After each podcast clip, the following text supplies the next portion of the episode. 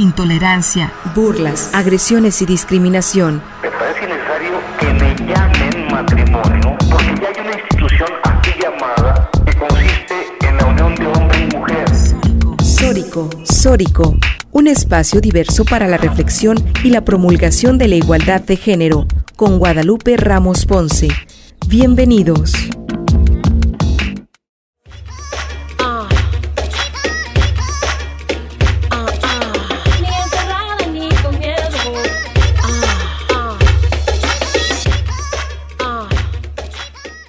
¿Qué tal? ¿Cómo están? Bienvenidas, bienvenidos a Sórico sin género de dudas. Agradecemos a quienes nos sintonizan esta tarde de domingo a través de Radio Universidad de Guadalajara por la frecuencia del 104.3 de FM en la zona metropolitana, el 107.9 de FM en Ocotlán, en la Ciénega, el 104.7 de FM en Lagos de Moreno, en la región Altos Norte, y el 105.5 de FM en Ameca, en la región Valles.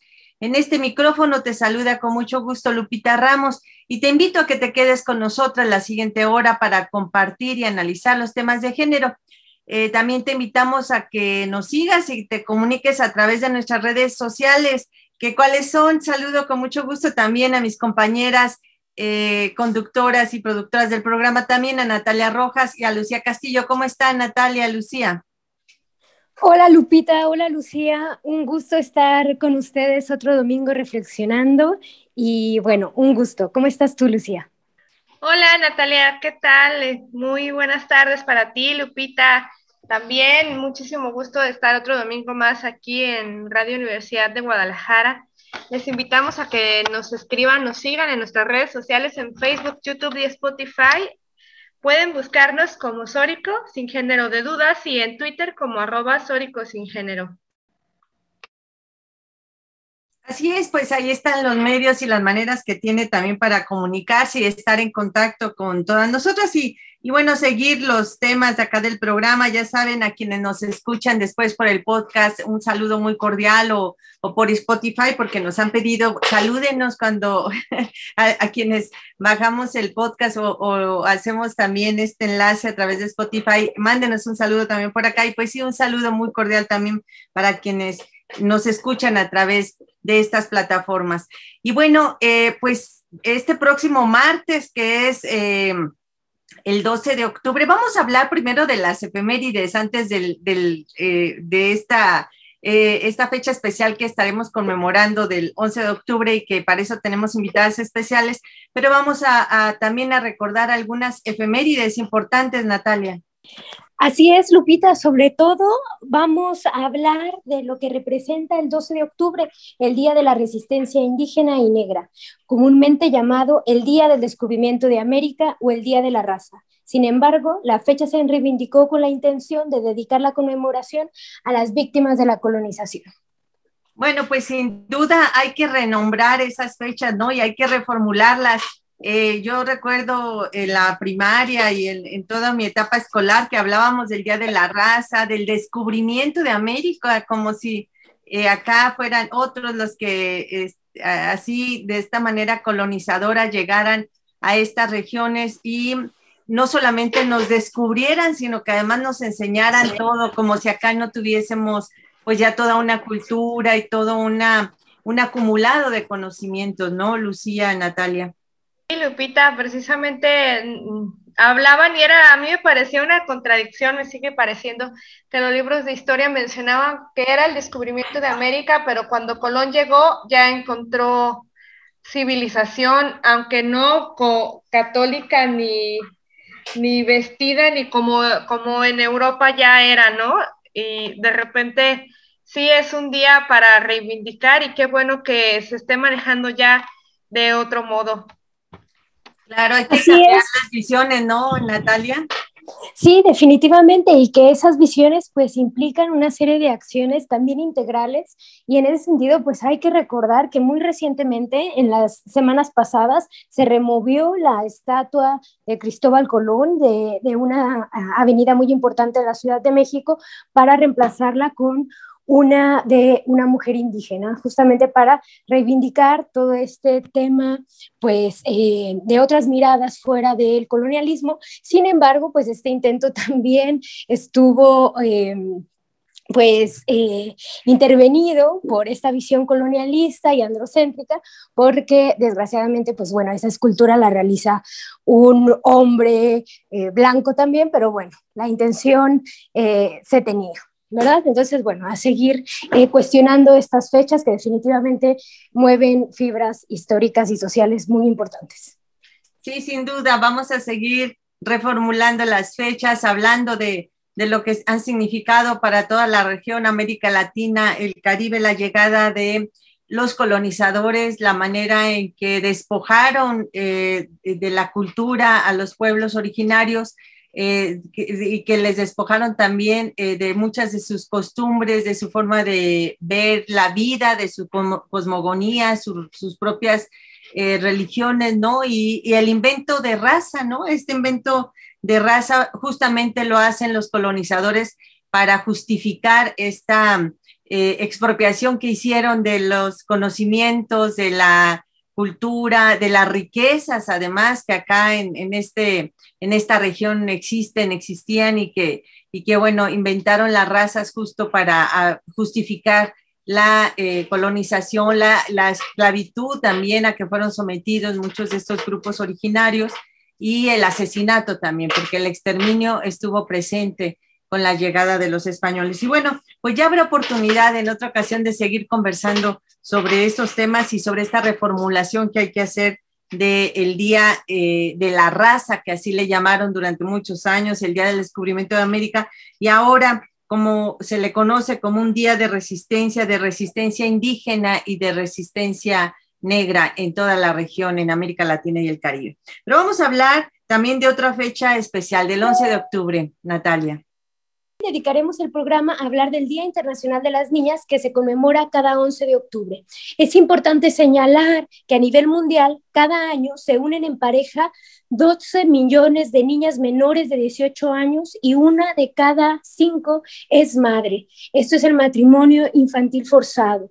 130 millones de niñas siguen fuera de las escuelas, 98 millones no asisten a la escuela secundaria y aproximadamente 15 millones de adolescentes de, eh, de 15 a 19 años de edad han vivido agresiones sexuales. Definitivamente el Día Internacional de las Niñas pone en el centro de la agenda política la garantía plena de sus derechos. Y bueno, para hablar de ese tema, hoy tenemos a dos invitadas muy especiales. Eh, una es Simón Cruz, ella es activista y defensora de los derechos humanos de las niñas con 16 años de edad. Ha colaborado con la Fundación Fin de la Esclavitud en la, que, en la realización de un video animado para la prevención de abuso sexual infantil y ha sido panelista en distintos proyectos relacionados con la proyección de los derechos de las niñas, niños y adolescentes. Recibió el premio Irene Robledo García en el 2020 que otorga, otorga el gobierno de Guadalajara a mujeres destacadas por su aporte cultural y social. Es promotora de la cultura de paz en espacios y escenarios como Talent Land, Talent Woman, escuelas y universidades. Y también imparte distintos talleres en estas temáticas. También nos acompaña Fernanda González, activista de 17 años de edad que con tan solo nueve años escribió un libro al que llamó Azul o Rosa, en donde narra las desigualdades de género que ella observa en sus derechos. Fue así como comenzó a promover los derechos de las niñas en foros para difundir un mundo libre de violencia en donde haya equidad de género. Ha sido invitada a escuelas públicas, comunidades, asociaciones civiles, universidades, gobiernos estatales y municipales en todo México y algunos países como Canadá, Colombia, Japón, China, Corea, Panamá, entre otros. Actualmente trabaja con distintas agrupaciones y organismos, así como dependencias universitarias. Pues bienvenidas eh, a las dos. Hola, ¿qué tal Natalia? Te agradezco muchísimo la introducción, bueno, mía y también de una gran compañera de lucha que es Simone. Muchas gracias por este espacio para alzar el nombre de las niñas y sé que voy a aprender mucho junto a ustedes porque, bueno, ahora sí que nos llevamos una reflexión muy, muy grande en este día del que poco se habla. Sí, así es. Bueno, concuerdo perfectamente con Fernanda y estoy muy feliz de poder estar aquí con ustedes el día de hoy. Gracias por la invitación y pues espero y poder compartir muchos temas contigo y pues estoy súper feliz también de tener aquí a mi amiga Fernanda González Viramontes. Bienvenidas a ambas, muchísimas gracias por aceptar la invitación me parece a mí bastante admirable reconocible el hecho de que ustedes siendo niñas ya estén trabajando por los derechos de las niñas, de las mujeres adultas del futuro, ¿no? Y me gustaría comenzar precisamente preguntándoles, eh, si quieres comenzamos contigo, Fernanda, que nos cuenten su experiencia en el activismo en defensa de los derechos de las niñas y adolescentes. ¿Cómo, cómo iniciaron ¿Cómo inicia esta inquietud por ser defensora de derechos humanos? Claro que sí. Bueno, pues muchísimas gracias por tu pregunta. Siento que esto es algo que se puede ahora sí que responder bajo un espectro sumamente amplio, porque fueron muchas las situaciones que me llevaron a alzar la voz eh, precisamente a favor de nuestras niñas. Sin embargo, eh, principalmente se generó a partir de ciertas conductas que yo observaba a mi alrededor que me di cuenta después eh, que tenían un nombre y era desigualdad de género. Me di cuenta con el tiempo de que en el salón de clases el hecho de que me dijeran corre como niña o pelea como niña o el último que llegue es niña, pues no era algo normal, no era algo que nos podíamos pasar por alto, así como se hicieron pasar por alto toda mi infancia, no nada más en el salón de clases, sino en cualquier entorno con el que conviviera con niñas, niños y no nada más menores de edad, sino también adultos, por lo que precisamente fue que comencé a, a investigar acerca de estos temas. Fíjense, les cuento que a partir de este momento sucedió algo bien curioso porque me di cuenta de que lo que yo estaba viviendo en mi salón de clases, em, en general, en mi familia, incluso em, en los espacios en donde iba con más niñas y niños a jugar, etcétera, me di cuenta de que no nada más era una injusticia, porque yo ya lo percibía como una injusticia, sino que tenía un nombre, que era desigualdad de género, que si de por sí se ponía cañona, ustedes saben, para las mujeres, pues se ponía mucho peor para nuestras niñas, ¿no? Entonces me daba cuenta de algunas situaciones por las que estaban pasando nuestras niñas en el mundo, como trabajo forzado a labores que nos desgastan físicamente, convertirnos en empleadas domésticas desde temprana edad, la prostitución infantil, la explotación sexual, pocos accesos a los servicios de salud, educación, empoderamiento, abandono, falta de atención a su persona por el simple hecho de ser niña y pues entre muchos otros ejemplos que tristemente me recordaron y me hicieron saber más que nada que ser niña en ocasiones nos lleva a vivir en muchas eh, en muchas situaciones de discriminación nos, nos, hace vernos involucradas en las mismas, ¿no? De aquí la importancia de alzar la voz, de comenzar a trabajar en ello y de comprender que es momento de, hablar acerca de estos temas que están tan invisibilizados socialmente. Bueno, pues mira, yo creo que justamente eh, esto es el complemento perfecto porque verás, justo yo me he enfocado un poquito más por el tema de lo que es la cultura de paz. Obviamente lleva de la mano el tema de género y pues justamente son problemas o son situaciones que se viven todos los días, ¿no? Estamos acostumbrados a generalmente dejar desapercibidas ciertas cosas, como ya mencionaba Fernanda. Entonces, ahora yo tuve la oportunidad de tener un espacio en el cual yo pudiese comunicar a través de mensajes que son el arte, que son también, también las charlas, poder transmitir lo que es la cultura de paz. Y me di cuenta que una cosa muy importante que va también de la mano con el tema de género, pues es el hablar de el equilibrio sentimental que tiene, que tiene cada persona, ya que generalmente nos enseñan a que nosotros tenemos justo que reprimirnos, que guardar todo lo que nosotros sentimos y hablamos. Y justo qué es lo que pasa, pues dejamos ciertas cosas desapercibidas. Entonces, yo desde pequeña eh, en, la, en la escuela también, eh, pues me, tocó, me tocaron ciertas situaciones en las cuales sufrí cierto bullying, ¿no? Entonces yo lo veía justamente normal y decidí como que retraerme, dejar de contarles a mis papás lo que me sucedía, etcétera.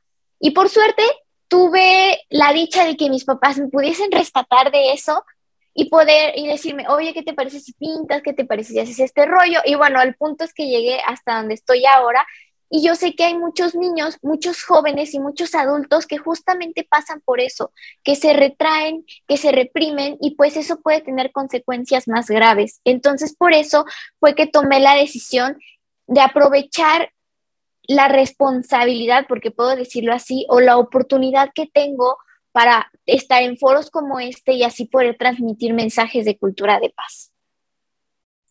No, bueno, pues sin duda muy importante la labor que realizan Fernanda Simoné. Es un gusto para nosotras acá en Sórico que, que estén acá en un día tan especial, el 11 de octubre, que se conmemora el Día de la Niña. Ustedes son niñas, ustedes desde muy pequeñas han impulsado esto, una cultura de paz y también una cultura de eh, respeto a los derechos humanos.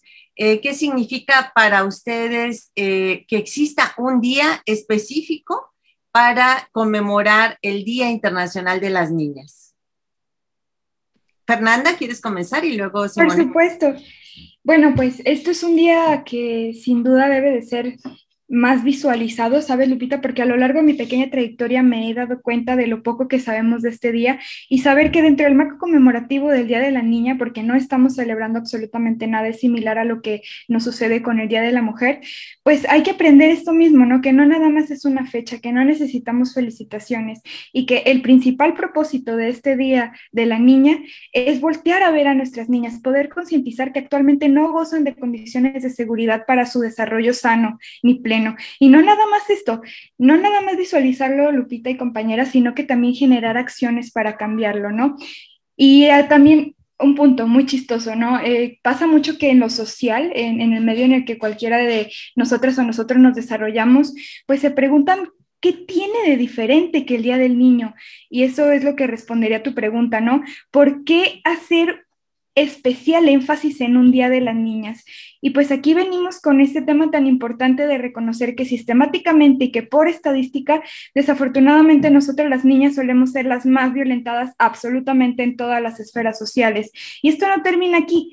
Porque con frecuencia, eh, precisamente este tipo de violencia que proviene de causas estructurales con raíces muy profundas, genera una doble discriminación para niñas con, en circunstancias, o sea, una doble discriminación todavía, como por ejemplo la pobreza, las discapacidades, formar parte de alguna comunidad o etnia indígena, su color de piel y pues muchos otros factores que nos ayudan a reivindicar la importancia de este problema, sabiendo que hay niñas a las que se les discrimina por ser niña, es decir, ya por el hecho de ser mujer, por ser una mujer menor de edad y todavía por otros factores para reivindicar precisamente la importancia de esta problemática, voltear a verlas y trabajar todavía más arduo en este problema utilizando la inclusión. Así es, gracias, Fer. Eh, Simone, para ti, ¿qué significa un día como este, el Día Internacional de las Niñas?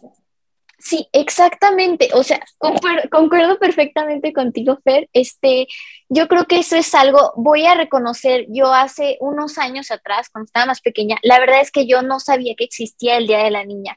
Y de, generalmente nos enseñan ciertas cosas, o sea, que son más importantes que otras y dejamos de visibilizar o de ver el trasfondo de las cosas.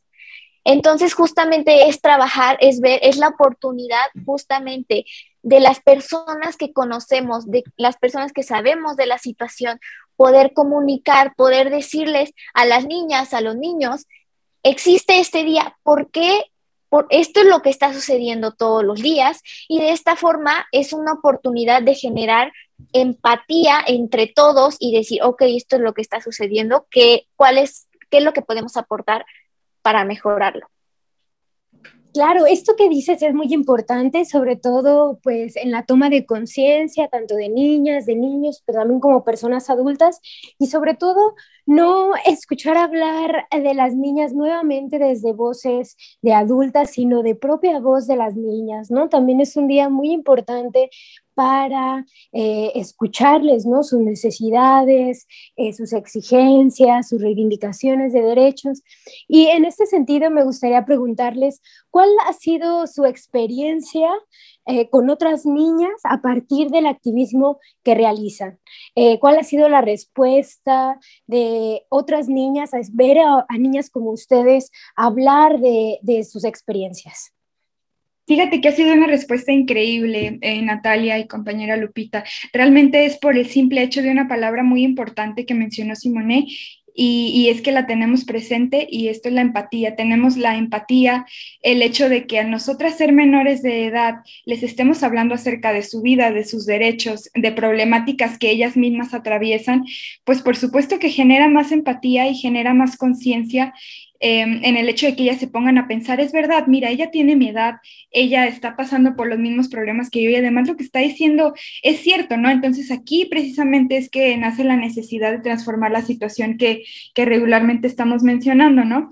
Saber que que es importante platicarle entonces a nuestras niñas acerca de violencia, discriminación, efectos negativos sobre su salud física y mental que estas pueden traer y que estas son conductas normalizadas que son muy importantes. El parte aguas para consecuencias todavía más graves, ¿no? Decirles, mira tu entorno y, y estoy segura de que encontrarás la razón y tu propio motivo por el que tenemos que compartir esta idea y difundirla. Alcemos la voz entonces si queremos lograr un cambio, ¿no? Entonces, sabes, la respuesta es maravillosa porque realmente se dan la oportunidad de descubrir y de analizar lo importante que es atender la difusión de nuestros derechos, precisamente por este, por este mismo hecho de que estamos más o menos de su edad, que pasamos eh, por las mismas violencias que ellas y que, reitero, a partir de aquí pues nace este, esta voluntad, esta, esta fortaleza para comenzar un cambio. Es maravilloso.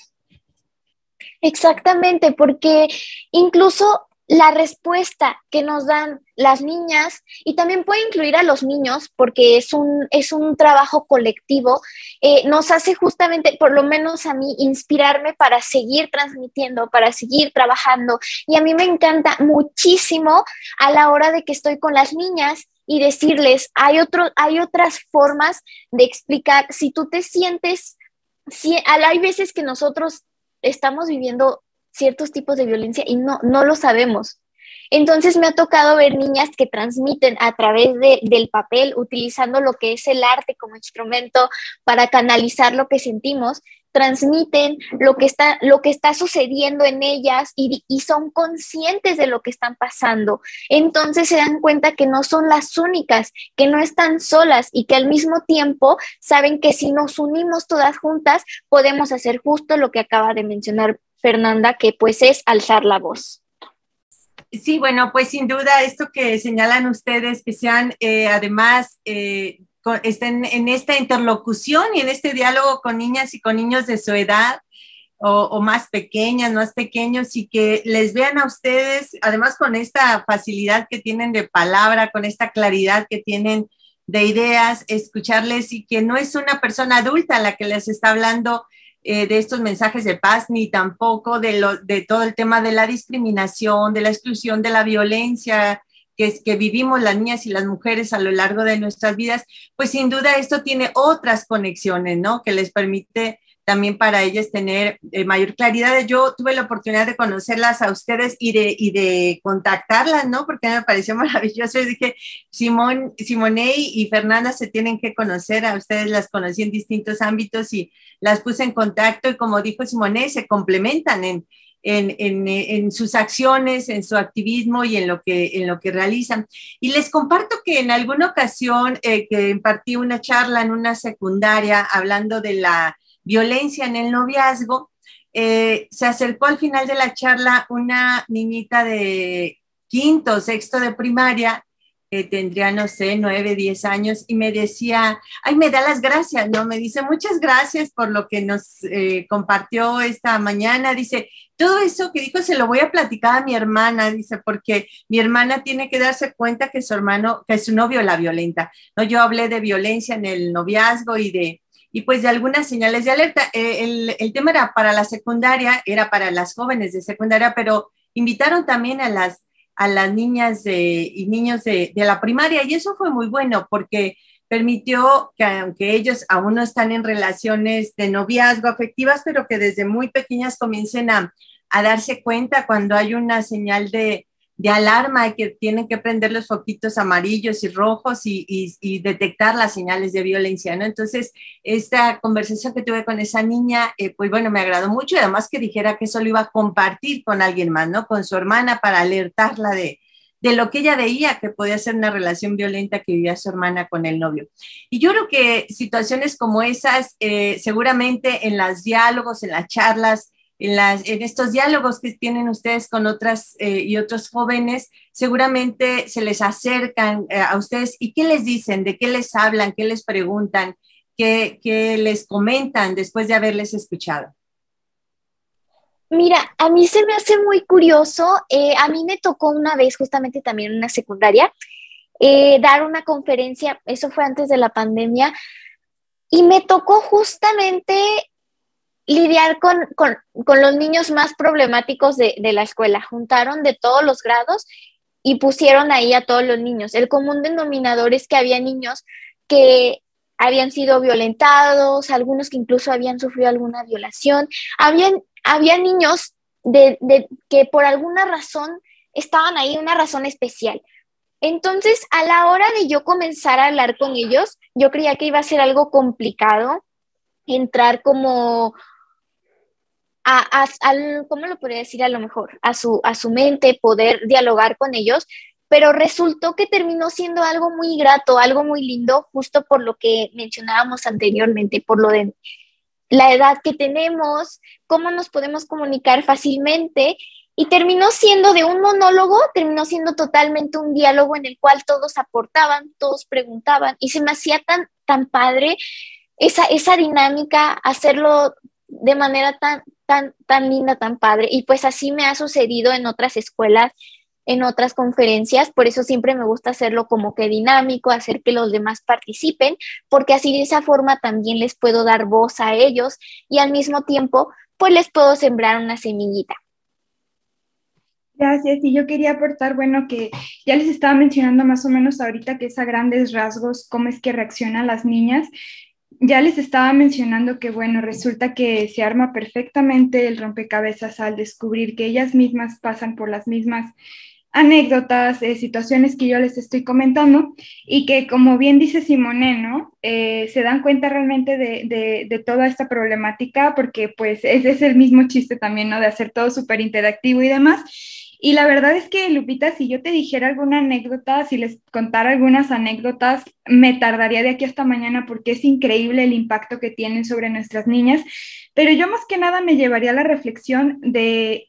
Em, todo lo importante que ha sido el darme cuenta de lo trascendente que puede ser la participación de nuestras niñas con empoderamiento, es decir, una transformación social en donde las niñas, nuestras niñas estén empoderadas y conozcan sus derechos, ¿no? Más bien, ¿qué es lo que sucede después?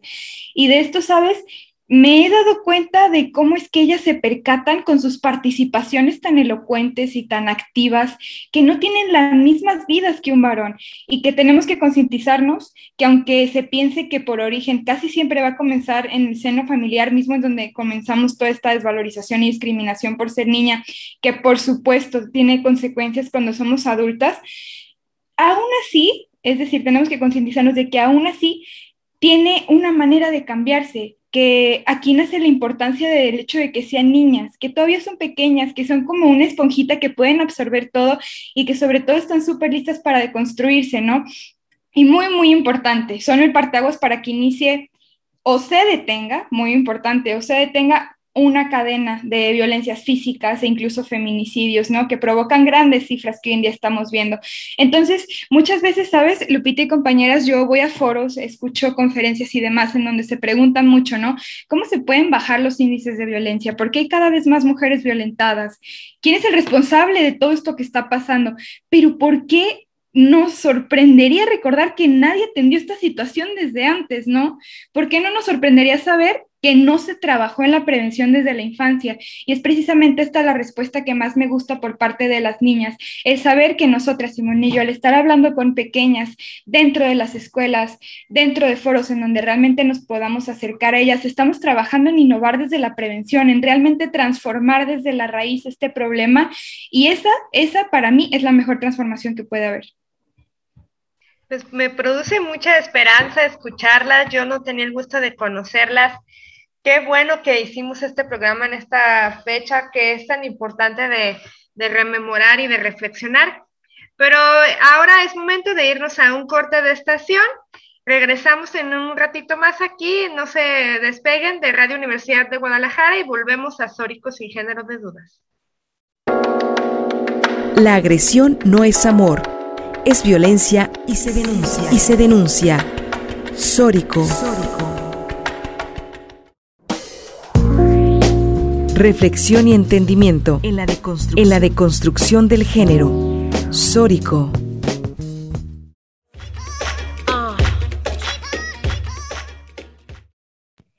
Buenas tardes, estamos de regreso en Sóricos y Género de Dudas. Hoy estamos hablando de un tema importantísimo que es el Día Internacional de las Niñas. Un día internacional que se celebra el 11 de octubre y tiene como finalidad poner en el centro los derechos humanos de las niñas. Y bueno, tenemos invitada Simón Fernanda que estábamos hablando con ustedes sobre su labor activista pro derechos de las niñas.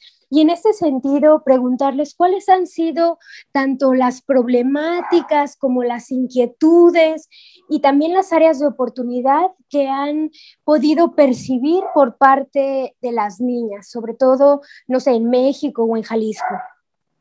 Me he dado cuenta de muchísimas situaciones que ahora sí que me ayudarán a tener, por supuesto, un progreso en mi vida como activista, es decir, en el hecho que, como tú bien mencionas, eh, existen áreas de oportunidad en concreto en las que tenemos que trabajar.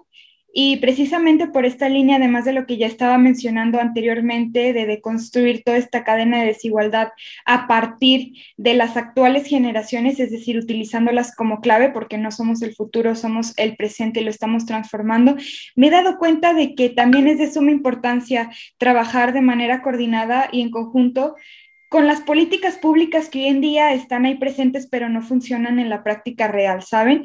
Es decir, necesitamos unir a gobiernos municipales, estatales, federales, organizaciones civiles, academias y organismos, porque esto realmente queda en palabras, el darle el acceso a nuestras niñas a recursos gratuitos para que se informen de sus derechos, porque si no saben que existen, pues cómo los van a reclamar eh, el intento de llevar a cabo todas estas actividades, saben que nada más se quedan en palabras, palabras que se quedan cortas a voluntades o voluntades jamás cumplidas, ¿no? Hay que plantearnos entonces qué nos hace falta por cambiar y alzar la voz, tanto yo como Simone, bueno, en una invitación a todas estas chicas y mujeres que han estado eh, en esta línea de, de darse cuenta cómo es que podemos agarrar el hilo para comenzar a generar una transformación, plantearnos qué es lo que nos hace falta cambiar, ¿no? Pero también saber que fuera de los gobiernos, como áreas de oportunidad, tenemos que tener muy en cuenta que no existirá ningún avance si no se trabaja directamente con la población, ¿no?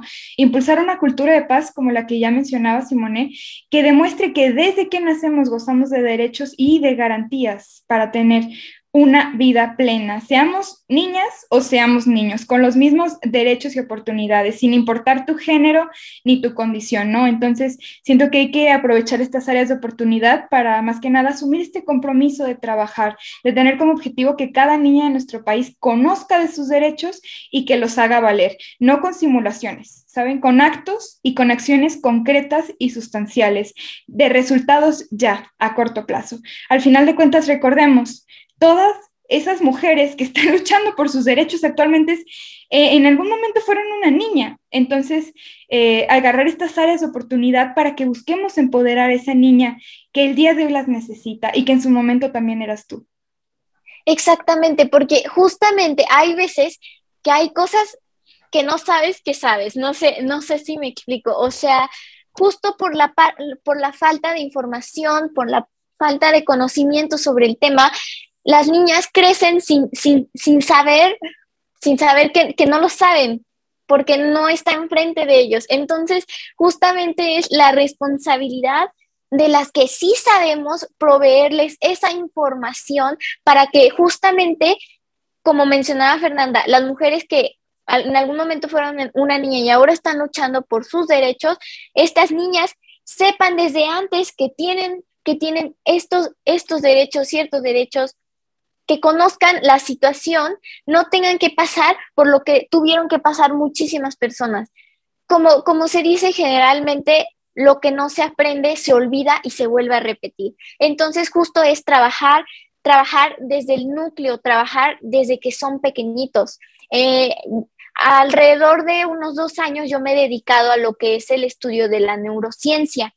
Eh, me, he estado formando en lo que es neurociencia cognitiva y pues justamente he visto lo que es de la parte del desarrollo cerebral de, un niño.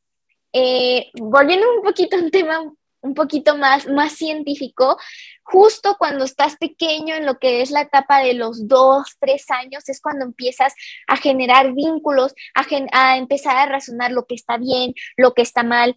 Obviamente a una niña de tres años no le vas a decir que es un feminicidio, pero sí le puedes empezar a, decir cosas implícitas, cosas pequeñitas sobre la importancia de su género, no ponerle etiquetas, decirle a lo mejor lo que está bien, lo que está mal a través de juegos, etcétera, para que así ella comience a generar un criterio. E igualmente con lo que son los niños, para de esa forma ir trabajando juntos desde las raíces, pues para, como mencionaba Fernanda, trabajar en lo que es nuestro presente y al mismo tiempo proyectar para el futuro. ¿Ustedes cómo ven el contexto, específicamente el contexto jalisciense y y también del país en cuanto a las dependencias gubernamentales para la lucha de la violencia contra niñas y adolescentes eh, en Estado y en el país. Fernanda. No, pues, ¿qué les puedo decir? Y de hecho, hay que hablar acerca de esto ahora en este marco conmemorativo del 11 de octubre más que nunca. Hay que visualizar que estamos así que retrocediendo en lugar de avanzando. Estamos ante una situación de pandemia que yo entiendo que es muy importante y que por supuesto debe de haber reflectores dentro de, esta problemática. Yo afirmo completamente estas acciones a favor de, cesar o, hacer todo lo posible por, por ya eh, bajar los índices de, de enfermos de COVID-19, lo que es muy importante. Sin embargo, estamos olvidando que, que en estas fechas pues se nos están pasando temas sociales muy importantes como lo es la protección de los derechos de nuestras niñas. Estamos retrocediendo en lugar de avanzar desafortunadamente.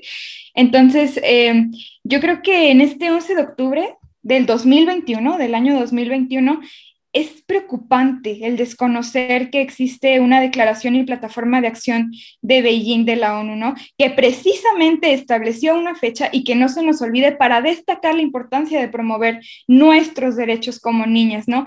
Pero ¿saben qué es más preocupante? que a pesar de existir ya protocolos como este, los desconocemos y las estadísticas, les estaba diciendo ya como, como les mencionaba rápido anteriormente, no cambian para bien incluso en lo más básico, como por mencionar ahorita algún ejemplo, el matrimonio infantil, ¿no? Por ejemplo, en México, eh, al menos una de cada cinco mujeres, según la ENADIT, en una encuesta nacional dinámica demográfica, al menos una de cada cinco mujeres entra en unión de matrimonio, vaya, matrimonio forzado, como lo que mencionaban al inicio del programa antes de los 18 años.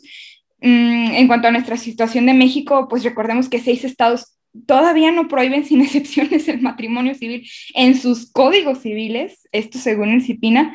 Y esto es nada más por mencionar algunas cifras, ¿no? Y algunas cifras rápidas que se me vienen a la mente. Y todo esto sin mencionar que así como están las cosas, así como les acabo de decir dos cifras que se me vinieron a la cabeza, existen cientos de números y otras estadísticas que están por hacerse que pasan por alto eh, y que la mayoría de actos de violencia precisamente que ocurren en contra de nuestras niñas, sin, ni siquiera son denunciados, ¿no? Ni siquiera son denunciados y, y, por ende no forman parte de estas cifras o de encuestas que no han sido ni siquiera realizadas, ¿no?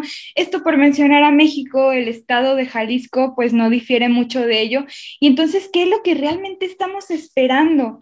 para ponerle atención a nuestras niñas. ¿Qué es lo que estamos esperando? ¿Que se haga el 2030 para lograr la Agenda de Desarrollo Sostenible de la ONU? No tenemos que esperar hasta el 2030 para comenzar a realizar acciones que realmente, como ya lo mencionaba antes, funcionen en la práctica real a favor de nuestras niñas. Y es por esto que estamos gritando. Y es por esto que las y los invito a que conozcan la importancia de este día. Hagámoslo por nuestras niñas, hagámoslo por esas pequeñas que tienen alrededor. Ellas lo merecen y nuestro futuro también. Así es, y todavía duele, bueno, cala incluso más porque bueno, yo me sigo considerando una niña e independientemente de la situación a lo mejor socioeconómica que en la que podemos estar nosotras, independientemente de cuál sea nuestro, nuestro estado actual, realmente no estamos exentas de que nos llegue a suceder no sé, no, no quiero, no quiero hablar tan, ¿cómo lo puedo decir?, ser tan negativa, pero el punto es que estamos totalmente vulnerables. Yo creo que justamente, como mencionaba esta Fernanda, eh, en la pandemia ahora, como nos hemos tenido que resguardar, justamente ha sucedido más tipos de violencia, no solo en la calle, sino también adentro de la casa. Entre otras cosas más, no voy a profundizar mucho en el tema porque, bueno, Fernanda ya hizo toda la parte de las estadísticas, pero pues la verdad es que concuerdo totalmente con ella. Y sí, o sea, incluso esta esta entrevista puede servir como un llamado, porque obviamente nosotras no podemos hacerlo solas, necesitamos más manos que que juntas justamente podamos comenzar a crear y a formar una barrera contra la violencia y proteger a las niñas y protegernos a nosotras también. Pero justamente pues visibilizar lo que es este día, la importancia de lo que es de, lo que es el 11 de octubre, que no solo se quede como una fecha más, sino que justamente es un día que marca la historia, que marca un tema que está sucediendo todos los días, incluso está sucediendo justo ahora mientras nosotros estamos en esta entrevista y se tiene que visibilizar ahora y siempre. Y bueno, bueno, muy importante todo esto que nos comparten Fernanda y Simone. Y me gustaría, porque el tiempo acá nos corre rápido en, la radio, y antes de irnos, eh, me gustaría que nos compartieran también a nosotras, al auditorio, sobre sus proyectos, los proyectos que tienen en puerta, qué están eh, haciendo ahorita, eh, cuáles son los planes, en dónde andan si quieren localizarlas, si quieren contactarlas a ustedes, alguien que esté interesado en conocerlas, en escucharlas y demás, ¿cómo, cómo se hace esto? Platíquenos primero sus proyectos y de las maneras de, de contactarlas. Por supuesto.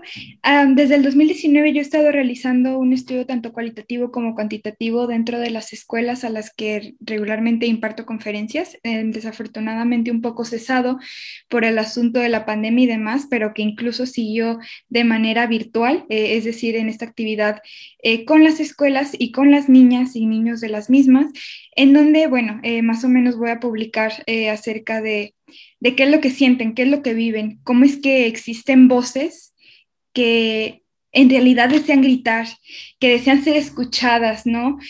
Y que realmente necesitan escuchar esa palabra mágica de sí se puede. Entonces siento que hay muchísimo que se debe de proyectar, siento que tengo la responsabilidad, como lo decía Simone al principio de este pequeño espacio de ello, esta plataforma de difusión que suele ser muy importante y que me deja eh, en las manos parte de, esta voz de, de, nuestras niñas y niños. Entonces tengo eh, la oportunidad de ya estar coordinando todo para pronto compartirles este libro.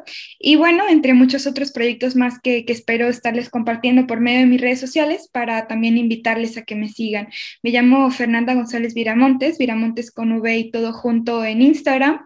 Y también me pueden contactar como Fernanda Viramontes en Facebook.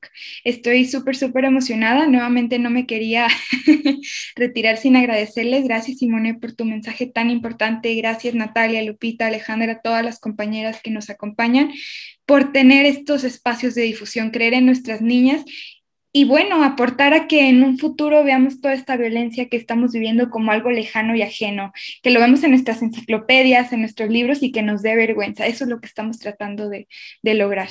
Vamos por, vamos por más, vamos adelante y a poner el nombre de nuestras niñas bien en alto, Lupita. Sí, claro que sí, pero platícanos, todavía no nos despedimos. Yo les dije que ya estamos en la parte final, pero todavía no nos vamos y, nos da tiempo para que nos platiques un poco acerca de tus libros, precisamente, eh, de esos que ya están publicados, si hay alguien que quiera conseguirlo, si todavía se pueden conseguir, y de este próximo que está por publicarse. Platícanos un poco acerca de, de eso, por favor. Claro, de hecho estoy a punto de tener una gira por algunos eh, estados del país. Por ahora no puedo salir del país por todo esto de la pandemia, pero por ahí estaré para que estén en, al tanto de sus redes sociales en algunos estados en donde van a poder adquirir los libros de manera presencial, ya que por ahora no están a la venta en línea por, por los asuntos de la pandemia y de los tirajes parados, pero sí pueden conseguir eh, uno totalmente gratuito eh, en internet. Este es Azul o Rosa y lo consiguen nada más googleando Azul o Rosa de Fernanda González Viramontes en Google. Es el primer libro que escribí, el primero de tres que tengo escritos y publicados, y es como el ABC de los micromachismos y de, de la violencia de género cotidiana, ¿no? Pero de una manera súper digerible para nuestras niñas y niños. En verdad, es un material increíble, es un material increíble sobre todo porque ya les comentaba anteriormente, ¿no? No existen materiales para que nuestras niñas conozcan de sus derechos y yo comenzaría por aquí, comenzaría por aquí utilizándolo como una herramienta muy, muy digerible, ya se los digo, y sobre todo muy importante para nuestras niñas. Créeme que si googleas este libro y permites que tu niña lo lea, le estás haciendo un regalo de vida. Entonces, eh, pues nada, gracias Lupita por este espacio para, para poder compartirles también, ¿no? Oye, pero este, además, Fernanda, este libro lo escribiste tú cuando tenías nueve años.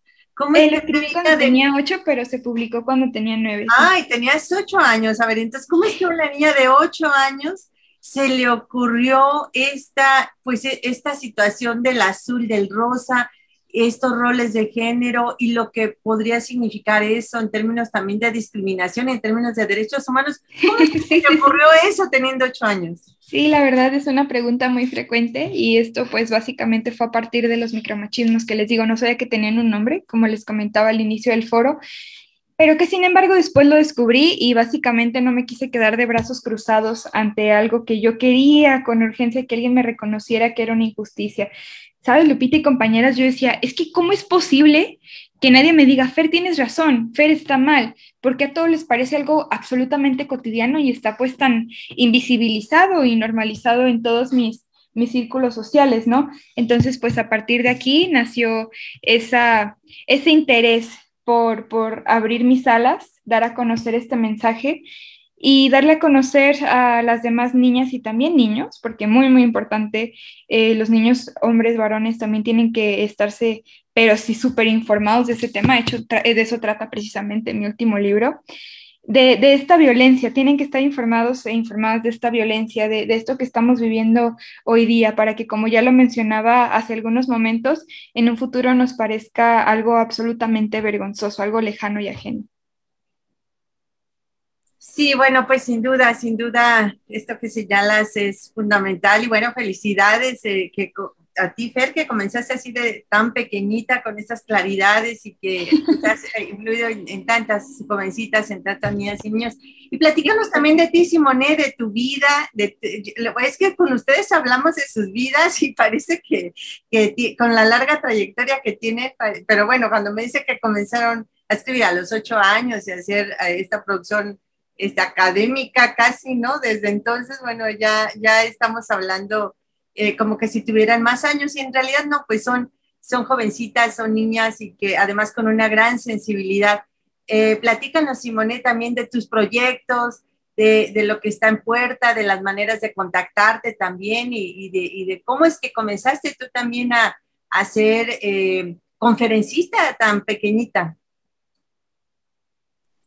Ah, muchas gracias, Lupita. Ah, bueno, mira, eh, los proyectos que tengo ahorita en puerta, estoy, tengo un proyecto llamado Murales de Fortaleza, en el cual justamente quiero transmitir lo que son mensajes a través del arte. Yo me considero comunicadora artística porque tengo la dicha de tener el talento para pintar y al mismo tiempo, pues tengo la oportunidad de transmitir mensajes en un escenario.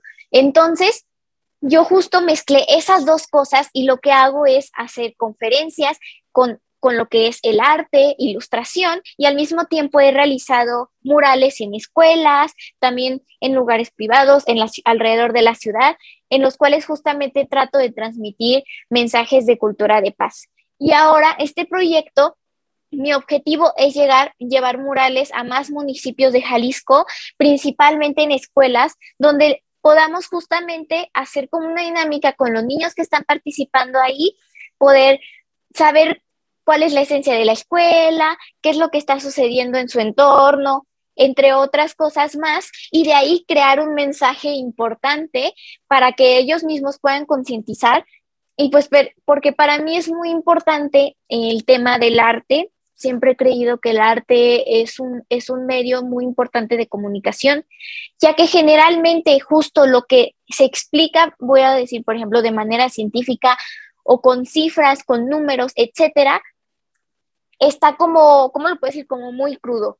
Y justamente para los niños o para las personas que todavía dicen, ay, me cuesta digerir todos esos números o todos esos datos científicos, la manera perfecta para transmitirlo, pues es el arte. Entonces, justo ese es el proyecto más grande que traigo en puerta y al mismo tiempo quise abrir también un canal en el cual los niños y los jóvenes puedan inspirarse a través de la voz de otros de otros artistas o de otros maestros especializados en ciertos temas como es negocios, eh, activismo, arte, cultura de paz, entre muchas cosas más, y decidí abrir un podcast en el cual estoy entrevistando artistas plásticos, diseñadores de moda, emprendedores, etcétera, donde justo estamos haciendo una charla parecida a esta, un diálogo en el cual cuentan su historia de vida y nos dan ciertos consejos tanto para los niños y los jóvenes que les puede servir para inspirarse y para darse cuenta que pues pueden lograr sus sueños y que pueden hacer lo que les gusta. Eh, bueno, tengo muchísimos más proyectos en puerta, pero pues esos son los que más, los que más me gustan porque me encanta pintar murales. Y pues prácticamente eso es todo. Muchísimas gracias por la invitación a todos ustedes. Estoy muy feliz de ver, de, bueno, verlas, escucharlas, porque bueno, ya las había visto en otras ocasiones y me alegra cómo todas terminamos reunidas en un solo lugar para una misma causa. Bueno, pues estamos llegando a la parte final de Sóricos y Género de Dudas, eh, conmemorando este Día Internacional de las Niñas que es el 11 de octubre. Cada año el 11 de octubre se conmemora esta fecha. Y para ir cerrando el programa, ¿qué les parece si nos dan un mensaje final, Fernanda Simonet? Un mensaje final especialmente dirigido para las niñas y para quizás las mamás, las jóvenes, las mujeres que nos estén escuchando esta tarde en Sórico sin género de dudas. Muchas gracias. Pues nada, eh, es muy importante que nuestras niñas estén empoderadas, que ahora sí que lo mencionamos poco, pero sepan que pueden lograr absolutamente todo lo que se propongan. Y en cuanto a las mamás, me gustaría invitarlas a que les regalen a, su, a sus hijas, no nada más las mamás, sino también los papás, un momento para conocer acerca de sus derechos, para regalarles esta herramienta de vida que, que van a llevar por siempre, porque ya se los está diciendo y esto es muy importante, pues no podemos exigir lo que no sabemos sabemos que existe. Y, a las niñas, no, no dejen pasar ni un solo día sin, sin escalar un peldaño para que consigan sus sueños. No, no, no pierdan sus metas, no importa cuántos tropiezos tengan en el camino. Eh, me gustaría que se visualizaran en este Día de la Niña como ganadoras y triunfadoras en lo que sea que estén desarrollando. Curiosamente me encanta este consejo porque créeme que al reflejarte de, de esta manera vas a ver resultados, pero lo más importante, que sepan que como niñas no dejes que los comentarios de las personas te hagan sentir menos, porque en muchas ocasiones esto sucede con el desempoderamiento que vivimos y la falta de legitimidad que, se le muestra a las niñas, ¿no? En, el, en psique social y de la manera en la que en la que realmente son, en la que regularmente, perdón, son proyectadas, que, que no se dejen sentir de sentir importantes, que no dejen ni, ni, un solo día sin sentir que son absolutamente capaces y que las mejores entrenadoras de vida son ustedes. No lo olviden, esos obstáculos que, que estás pensando que se interponen en tu camino, nada más tú sabes si se van a quedar en obstáculos o en excusas. Esto me gustaría decírselos porque en el momento en el que yo comencé con mi pequeña trayectoria, me hubiera encantado que alguien me dijera esto y por eso mismo me gustaría decírselos en este marco conmemorativo del Día de la Niña, ¿no? Atrévanse soñar, abran sus alas y vuelan lo más alto que ustedes, que ustedes quieran, porque ustedes mismas se ponen los límites y porque ustedes pueden llegar absolutamente hasta donde se lo propongan. Espero que me estén contactando por medio de las redes sociales para que me comenten sus sueños, porque voy a estar muy, muy contenta de escucharlos. Y bueno, eh, para todas las personas que lo están escuchando, pues aquí tienen una servidora y espero que, esto no, se haya quedado como una entrevista más, ¿no? sino como realmente una lección, un aprendizaje y, y muchas cosas que poner en práctica a partir de hoy. Espero que así sea y espero estar escuchando de todas y todos ustedes pronto. Muchas gracias, Fer, muchas gracias. Simone, un último mensaje, bueno, no un último, a mí eso de último no, pero un mensaje que quieras eh, que eh, para concluir esta charla, este diálogo con nuestra audiencia y que quisieras transmitir a, a quienes nos escuchan. Muchísimas gracias. Pues complementando con lo que dijo Fernanda, que es muy importante, también yo quiero invitar a las familias que justamente se, se, se unan, se cobijen entre ustedes, hablen, dialoguen, pueden hacer distintas actividades, desde ver la televisión, una sobremesa que es el momento excelente para platicar, para dialogar. Si nosotros acostumbramos a, las, a, las, a las niñas y a los niños desde, desde pequeñitos a platicar, a decir lo que sienten, a decir lo que les sucede, justamente podemos hacer que tengan una conciencia más grande de su entorno y al mismo tiempo podemos saber si en algún momento llega a ocurrir un problema, pues van a ser el primer canal de comunicación al cual ellos lo van a decir. Y pues también, justamente que es, como dijo Fernanda, que es súper importante estar, estar empoderadas eh, la verdad es que yo puedo decir, y yo creo que no, no me van a decir que no es cierto, eh, el hecho de que de verdad si quieres hacer algo, lo puedes lograr, si quieres hacer el cambio, lo puedes hacer, si tienes un sueño por más grande o por más tonto que pueda parecer, si lo trabajas, si lo diseñas, si lo transformas, se puede hacer realidad. Y pues yo también estaría muy feliz si pudiesen contactarme las personas que me están escuchando, niñas, niños, este, el público. Eh, olvidé decir mis redes sociales anteriormente. Estoy como Simone con doble E Cruz, eh, tanto en Instagram como en Facebook. Y pues ahí justamente me gusta mucho recibir mensajes de, de, niñas y niños en los cuales me dicen cuáles son sus sueños y cuáles son las cosas que les gustan. Y si hay algún consejo que yo les pueda brindar o si hay algún, cualquier cosita, simplemente platicar conmigo. Yo estoy súper encantada y pues muchísimas gracias por esta invitación y estoy muy feliz de poder charlar con ustedes el día de hoy. Gracias, las felices somos nosotras, felices de tenerlas aquí, Simone, Fernanda, y bueno, felices también de encontrarnos en nuestra cita que tenemos la próxima semana, Natalia Lucía. Así es, Lupita, realmente muchísimas gracias. Ha sido refrescante escucharlas, eh, saberlas también, eh, pues haciendo todo este activismo. Muchísimas gracias. Y así es, tenemos una cita para el próximo domingo, ¿verdad, Lucía? Nos escuchamos el siguiente domingo y les dejamos con una canción alusiva al Día Internacional de las Niñas. ¿Dónde jugarán las niñas? Que las traiciona el sistema escolar. ¿Dónde iremos a vengarlas? Si el presidente responde con burlas y gas. ¿Dónde jugarán las niñas? Fue el título de un disco muy